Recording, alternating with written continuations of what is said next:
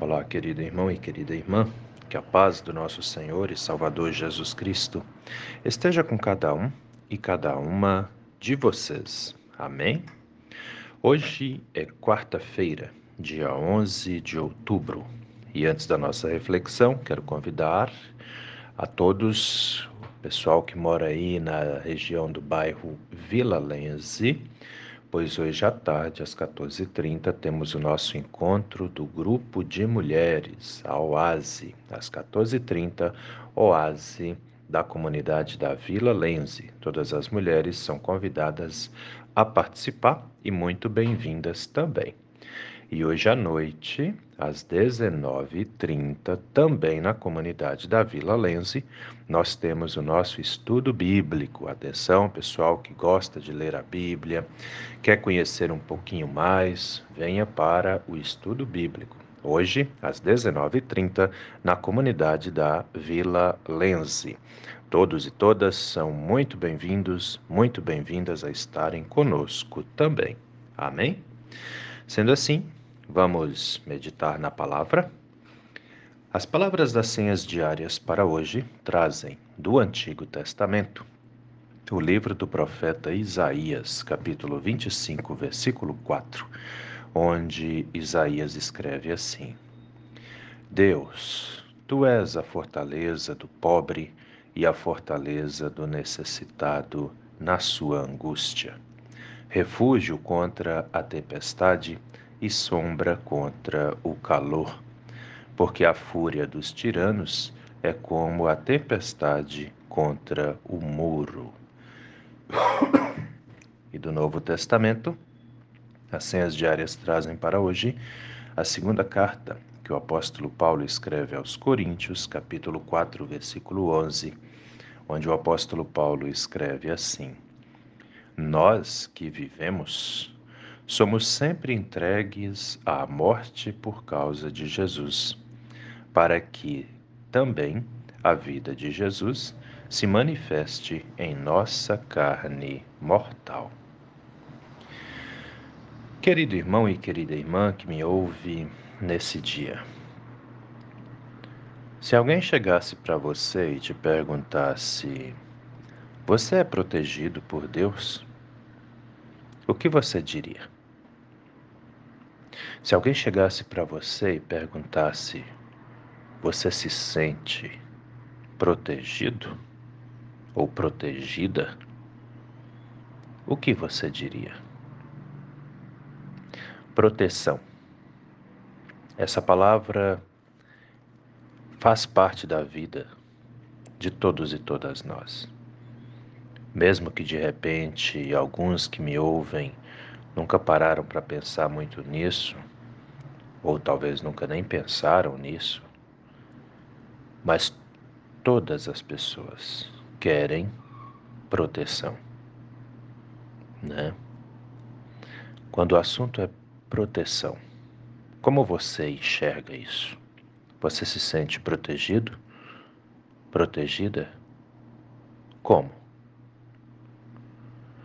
Essa pergunta pode ser bem fácil de responder para alguns e pode ser difícil de responder para outros, né? Porque tem gente que se sente protegida, tem gente que não se sente. O mundo está cheio de pessoas que sofrem com os medos, as síndromes de pânico. Tem gente que é apavorada que basta um vento bater na janela e fazer um barulho que já estão ali entrando em desespero. E tem pessoas que nem se preocupam com coisa nenhuma, né? Tem os extremos aí também. De pessoas que nem ligam, tanto faz se estou se sou protegido ou não sou protegido, o que importa é viver. Tem gente que pensa assim, né? Mas a verdade, queridos, queridas, é que todos nós precisamos de proteção. E nós podemos, por exemplo, guardar a nossa casa, fortificar a nossa casa, né? Podemos colocar sistemas de alarme, podemos colocar os mais diversos é, equipamentos aí para nos proteger, né? Quem tem carro, principalmente quem mora nas grandes cidades, né? Porque eu sei que eu sou ouvido aí por pessoas que moram em cidades grandes também. Então é aquela questão assim, ah, tem que pôr alarme no carro, tem que pôr alarme na casa, tem que pôr antifurto, aquele negócio todo. Por que tudo isso? É a busca de proteção, né? Tem que pôr câmeras na casa, busca de proteção. E tem uma câmera, uma super câmera que nos olha o tempo todo, né? Que é o Senhor nosso Deus. Na nossa busca de proteção, muitas vezes nós não nos damos conta de que a proteção divina sobre nós é constante, não para nunca, inclusive enquanto estamos dormindo, onde a gente não vê nada, ali também está a proteção divina, né? Mas aí vai ter pessoas que vão dizer, mas se Deus nos protege tanto, por que acontecem coisas ruins? A gente já falou sobre isso aqui diversas vezes. As coisas ruins acontecem não é porque Deus quis ou porque Deus quer. Elas acontecem por causa do afastamento do ser humano da presença do Senhor. Porém, prestem bastante atenção nisso. Mesmo as pessoas boas que sofrem por causa das más, mesmo estando em sofrimento, essas pessoas estão sob a proteção. Porque um dos principais fatores da proteção de Deus sobre nós, seres humanos, é nos proteger da condenação eterna, é nos proteger da perdição. Nessa vida aqui, nós vamos passar por aflições, nós vamos passar por sofrimentos. Só que esses sofrimentos têm início, meio e fim. Entendem? E aí tem ainda a vida eterna, onde para os que creem não vai haver sofrimentos, não vai necessitar de proteção, porque estaremos próximos, próximas do Pai. Entende? Ele está conosco aqui agora, a gente não o vê. Ele está aí com vocês que estão me ouvindo nesse momento, nós não o vemos, mas ele está aí, como ele também está aqui. Né?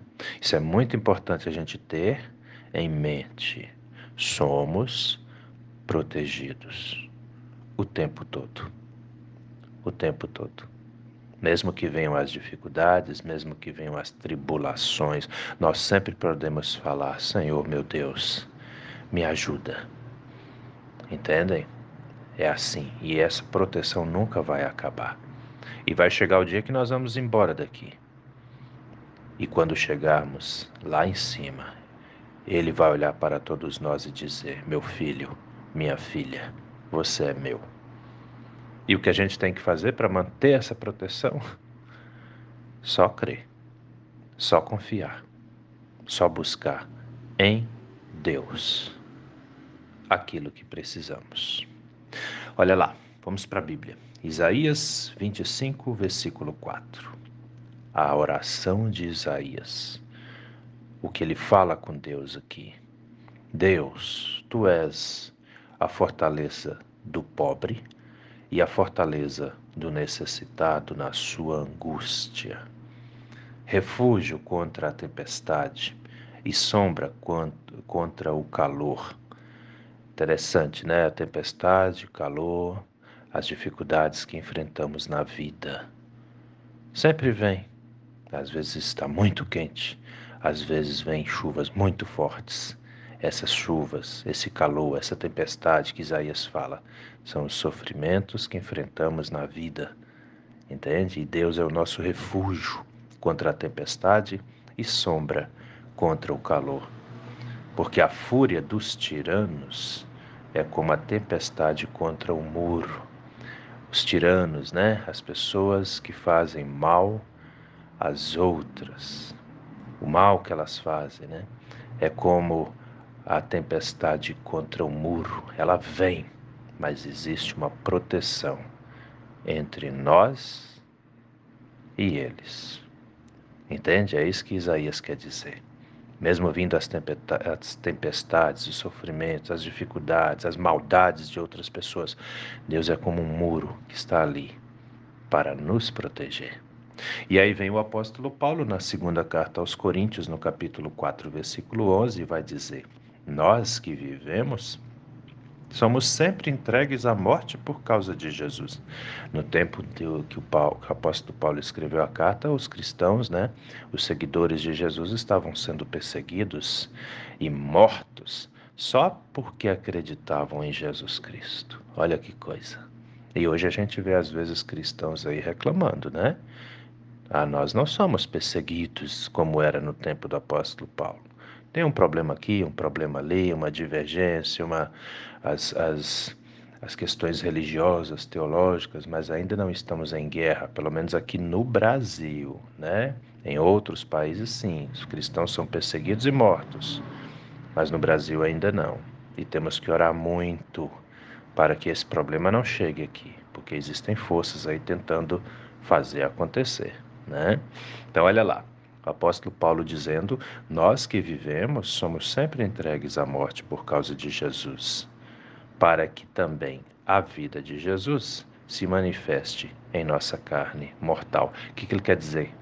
Mesmo que venham os sofrimentos, até as perseguições, fiquemos firmes, porque a vida de Jesus, ou seja, a vida eterna dele, vai ser manifestada na nossa também. Portanto, vamos crer. Vamos confiar, mesmo que venham as dificuldades, nunca percamos de vista. Deus está conosco. Amém? Pensa nisso com carinho, meu irmão. Pensa nisso com carinho, minha irmã, porque essa palavra é para mim, é para você, é para todos nós. Vamos orar? Senhor, nosso Deus e nosso Pai, obrigado pela sua graça, pela sua proteção, pela sua bondade para com todos e todas nós. Olha para cada um e cada uma de nós, Senhor. Ainda estamos sob ameaças de fortes chuvas. Tem outras cidades sofrendo aqui em Santa Catarina, também no Rio Grande do Sul, por conta das chuvas, das tempestades, dos sofrimentos. Assim, Senhor, te pedimos, estenda a sua mão. Abençoe cada pessoa que sofre, abençoe cada pessoa desabrigada, desalojada também aqueles aquelas que estão desempregados, sem condições de se sustentar. Estenda a sua mão sobre os enfermos, as enfermas, todos aqueles, todas aquelas que sofrem. Abençoa, meu Deus, a nossa casa, a nossa família, desde a mais pequenina criança até o idoso, idosa de maior idade. Todos e todas nós necessitamos da sua graça, do seu poder, da Sua presença em nossas vidas.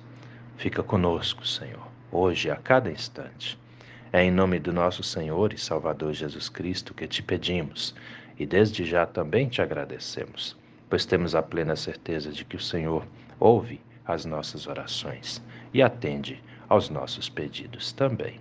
Em nome de Jesus. Amém, Senhor.